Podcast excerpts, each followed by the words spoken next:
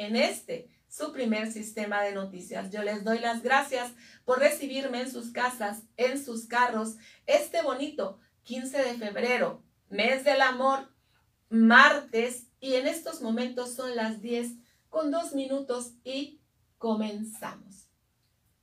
Pues quiero decirles que durante esta mañana pudimos observar al, al director de, de primer sistema de noticias, a nuestro compañero Juan Arturo Salinas, dando fe de lo que sucedió ayer durante su presencia en la mañanera, pero en Ciudad de México. Y sí quiero comentarles que el buen amigo Juan Arturo Salinas estuvo recibiendo muchas, muchas felicitaciones de todo el público que lo sigue, porque de esta manera, pues vemos que primer sistema de noticias se oye a nivel nacional y en todo, en todo este México que queremos tanto. Pues obviamente que nosotros como equipo de colaboración de primer sistema de noticias nos sentimos también muy halagados y muy orgullosos de que esta, esta empresa se escuche a través de todo México. Y claro, con las buenas aportaciones de del comunicador Juan Arturo Salinas. Muy bien, pues también quiero comentarles lo que ya les he estado comentando cada día, que ya está la revista Panorama Baja California. Recordemos que esta revista sale por tercera época y pues que precisamente está informándonos sobre el acontecer en Baja California cuáles son las plumas más inteligentes que están escribiendo en esta revista, pues acérquese usted a revisar, acérquese usted a ver las fotos, acérquese a ver el papel con el que está hecho. Es una tipografía que tiene un estilo muy particular. No se deje usted engañar. Vaya, busque la suya. Si usted aún no la tiene y desea, pues acercarse a nuestras oficinas, a nuestra cabina aquí en Primer Sistema de Noticias en Plaza Cuchumá, pues con toda confianza, claro que le podemos obsequiar una. Si usted no ha acudido a algún restaurante, algún hotel, algún puesto en donde se estuvieron distribuyendo en forma gratuita, pues puede solicitar una. Y si todavía tenemos con mucha confianza, claro que le regalaremos alguna. Muy bien, pues quiero decirle que también durante la mañanera es el presidente estuvo hablando que estaría visitando Tijuana. Pues López Obrador visitará Tijuana para hacer varios anuncios. Pues ya estamos nosotros con esa incertidumbre. ¿Qué es lo que viene a trabajar aquí el presidente? Obviamente ya él nos adelantó que viene a algún asunto de aduanas. Pero vamos a leer la nota. El presidente Andrés Manuel López Obrador informó que visitará la ciudad de Tijuana, Baja California, para realizar varios anuncios relacionados a la frontera. Dijo que realizará su conferencia matutina desde esta ciudad para hacer anuncios sobre infraestructura, como es el segundo piso en la zona fronteriza y la nueva aduana. Sí, pues ya hemos estado escuchando en algunas ocasiones, ¿verdad? Que ese segundo piso pues se le está solicitando y creo que es una de las Cuestiones que la alcaldesa en alguna ocasión escuché que le estaba solicitando pues que la, el apoyo para esto, ¿verdad? También informó que ofrecerá un informe sobre el asesinato de la periodista Lourdes Maldonado ocurrido en Tijuana. Pues muy bien, pues de esta manera usted sabe que se estará ofreciendo oportunamente un informe sobre cómo ha sido el seguimiento que se le ha dado a este crimen de la periodista Lourdes Maldonado. Y muy bien, pues quiero decirle pues que logran vinculación a proceso contra los presuntos homicidas de periodistas. Pues vamos a leer la nota porque fíjense que pues últimamente pues hemos estado observando que han sido varios los asesinatos contra personas que trabajan en los medios con elementos suficientes de prueba presentados por el agente del Ministerio Público, la Fiscalía General del Estado logró la vinculación a proceso por el delito del homicidio calificado con ventaja a los tres sujetos señalados como los presuntos responsables de la muerte de la periodista Lourdes Maldonado, Guillermo N., de 18, Kevin N., de 22, y Eric N., de 32 años de edad, permanecerán en prisión preventiva oficiosa como medida cautelar. Mientras tanto, el juez de control otorgó un plazo de seis meses para completar la investigación y determinar si los sujetos son culpables o no. En relación con la detención de los presuntos responsables del homicidio de la periodista, esta mañana, ayer lunes, el presidente Andrés Manuel López Obrador aseveró que en su próxima visita a la ciudad de Tijuana, la cual está contemplada para este jueves 17, presentará un informe respecto al caso. Muy bien, pues nosotros no únicamente quisiéramos tener notas e informes sobre el homicidio de Lourdes Maldonado, ¿verdad? Sabemos que fueron masacrados otros periodistas que también está el caso de, de Margarito. Entonces, hay que buscar últimamente en Chiapas y el compañero de, de Veracruz que vivió aquí en Tecate. Entonces son algunos casos que son importantes que todos, de todos sepamos quién fue, quién fue el autor intelectual, quién fue el actor físico, pero en las mentes de quien estuvo planeado este homicidio, ¿por qué? ¿Por qué lo mataron? ¿Bajo qué investigación? ¿Qué estaba él trabajando? ¿Cuál era la línea de investigación?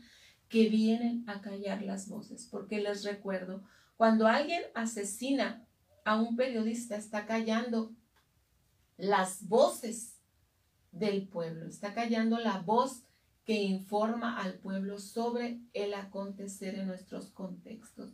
Entonces, pues seamos cautelosos, por, favor, seamos, no seamos cómplices, busquemos también nosotros conocer esas verdades.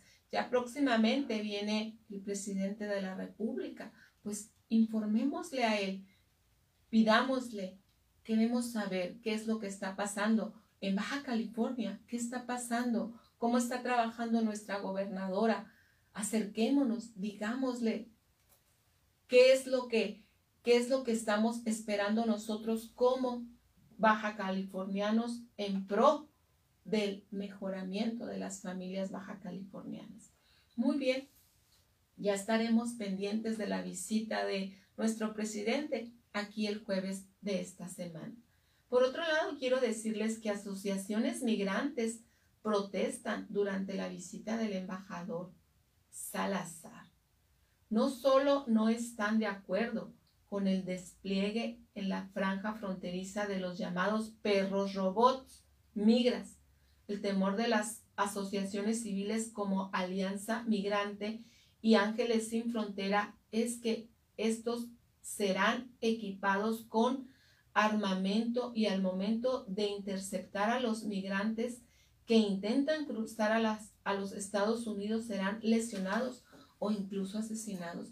Pero díganme, aparte de esto, o sea, que un perro robot te corretee para matarte, para no permitirte, o sea, hasta dónde está llegando la deshumanización del ser humano Miren, pues estas personas están protestando en contra del uso de estos, de estos perros que van a corretear a los migrantes, a las personas que deseen atravesar a Estados Unidos y que van a estar equipados para lanzar balas o para lesionar a las personas. Esto va más allá de, de lo que un ser humano puede, puede merecerse, puede esperarse. Y menos aún, no está cometiendo él un delito, está tratando de buscar un bienestar más para la familia que cree que lo puede encontrar en Estados Unidos. Pero pues desafortunadamente pues hemos visto que ese sueño americano en muchas de las ocasiones se ha convertido en tragedia. De acuerdo con el director del albergue Juventud 2000, José María García Lara, la acción viola los derechos de los migrantes. Claro que sí. Claro que viola los derechos de los migrantes, los derechos humanos, los derechos de ser tratados con respeto, con orden. Por su parte, el líder de Ángeles Sin Frontera, Sergio Tamal, aseguró que el colocar los perros robot atropella los derechos de los migrantes. Incluso dijo que lastimosamente en el actual gobierno del presidente Joe Biden han registrado un mayor número de deportaciones que las registradas durante el mandato de Donald Trump. En ese sentido, el defensor de la comunidad migrante expuso que ante la visita del embajador de Estados Unidos, Ken Salazar, a Tijuana, se manifestarían de forma pacífica.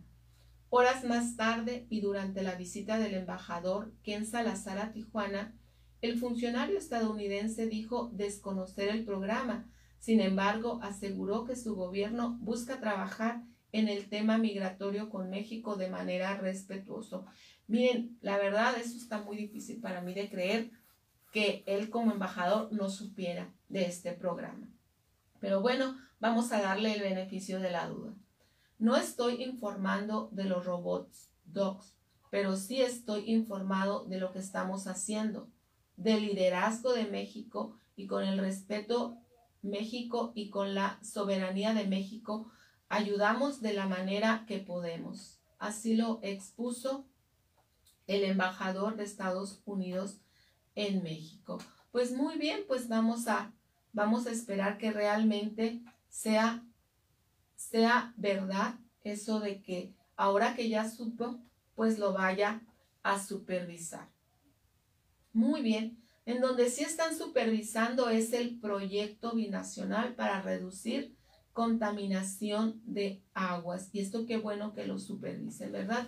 Recolectar 30 mil kilos de basura para que ésta no llegue a las aguas de California no es tarea fácil. Sin embargo, las comunidades de los laureles y Rancho Las Flores han trabajado arduamente con organizaciones civiles como Costa Salvaje y Proyecto Fronterizo de Educación Ambiental, así como autoridades estadounidenses como la Agencia de Protección Ambiental de Estados Unidos para evitar que los derechos que generan terminen en la cuenca compartida por San Diego y Tijuana. De acuerdo con la señora María Irene Elizondo, quien es residente de Rancho Las Flores antes de las asociaciones civiles y los gobiernos de Estados Unidos y México iniciaron con el proyecto que destaca la construcción de un desarenador. La comunidad lucía descuidada. Los trabajos de limpieza de la canalización no son fáciles, por ello Organizaciones como Costa Salvaje colocaron un recolector de basura dentro de la cuenca de captación ubicada a un costado del centro comunitario Rancho Las Flores. Y sí, créanme que no es fácil en ningún lugar poder mantener limpias nuestras áreas cuando tenemos una cultura de malos hábitos. Así que luchemos por educarnos como sociedad y de buscar dónde depositar nuestras basuras y nuestros desechos, no echarlos hacia a los lugares baldíos. Tenemos que ser cautelosos y buscar siempre el lugar adecuado en donde podamos echar nuestros desechos. Pero no solo tienen contemplado este programa de acuerdo con Margarita Díaz, presidente del proyecto fronterizo de educación ambiental, el plan es inaugurar un parque ecológico, entre otros. Y para constatar la labor de cooperación binacional, el embajador de Estados Unidos en México, Ken Salazar, visitó el centro comunitario Los Laureles y aseveró que su gobierno está comprometido con programas que ayuden a disminuir la contaminación de las aguas. Recordemos que no es únicamente el agua que pasa a Estados Unidos, pasa a México. Estamos viviendo en un mismo mar, estamos viviendo en un mismo planeta. Seamos capaces de trabajar en colaboración para vivir en una sociedad más cooperativa, más limpia, más sana, con mayor cultura de la higiene y busquemos, obviamente, el apoyarnos todos. Muy bien, pues en otro ámbito de noticias, quiero decirles que hay 1.524 casos activos de COVID-19 en Baja California. En el último cierre de, de casos de COVID-19 registrados en Baja California, correspondiente al 13 de febrero, se informó que se obtuvo un total de 1.524 casos activos en el estado, informaron las autoridades de salud. En las últimas horas se registraron 78 casos nuevos de COVID-19 en el estado, siendo el municipio con el mayor número Tijuana con 31, le sigue la capital del estado con 28, Ensenada con 10, San Quintín con 2, Tecate con 4 y Rosarito con 3. Los decesos reportados en el mismo lapso son 5, de los cuales 4 son de Tijuana y 1 de Ensenada. En Baja California se han recuperado de COVID 112.491 personas, de las cuales 43.539 corresponden a Tijuana, 16.000 a Mexicali, 514 en Senada, 4.000 a Tecate, 3.800 a San Quintín y 3.000 a Rosarito y mil más a San Felipe. Muy bien, pues con esto yo quiero ponerles en, en orden usando el gel antibacterial cada que lleguemos a algún lugar decimos, ay, es que ya mis piel ya tiene bastante salpullido. Jóvenes, amigos, por favor, es mucho más importante mantenernos lejos del virus y de esta manera ir aplacando esta pandemia. Utilice su cubrebocas si no tiene necesidad de salir, quédese en casa. Salga exclusivamente a lo esencial. Recordemos que Baja California estamos aún en semáforo naranja. No podemos bajar la guardia, tenemos que seguir tomando todas las medidas de precaución. Ese momento de vacunarse, vacúnese por favor. Lleve a sus hijos, lleve a sus abuelos, lleve a sus padres a tomar la vacuna porque le está salvando la vida. No crea que es algo que le van a poner. Olvídese de que son chips no, no existe tal cosa. Lo único que existe es cuidado para usted y para su familia. Y muy bien, de esta manera vamos a salir un momento a una pausa y regresamos después de unos momentos. Gracias por continuar con nosotros.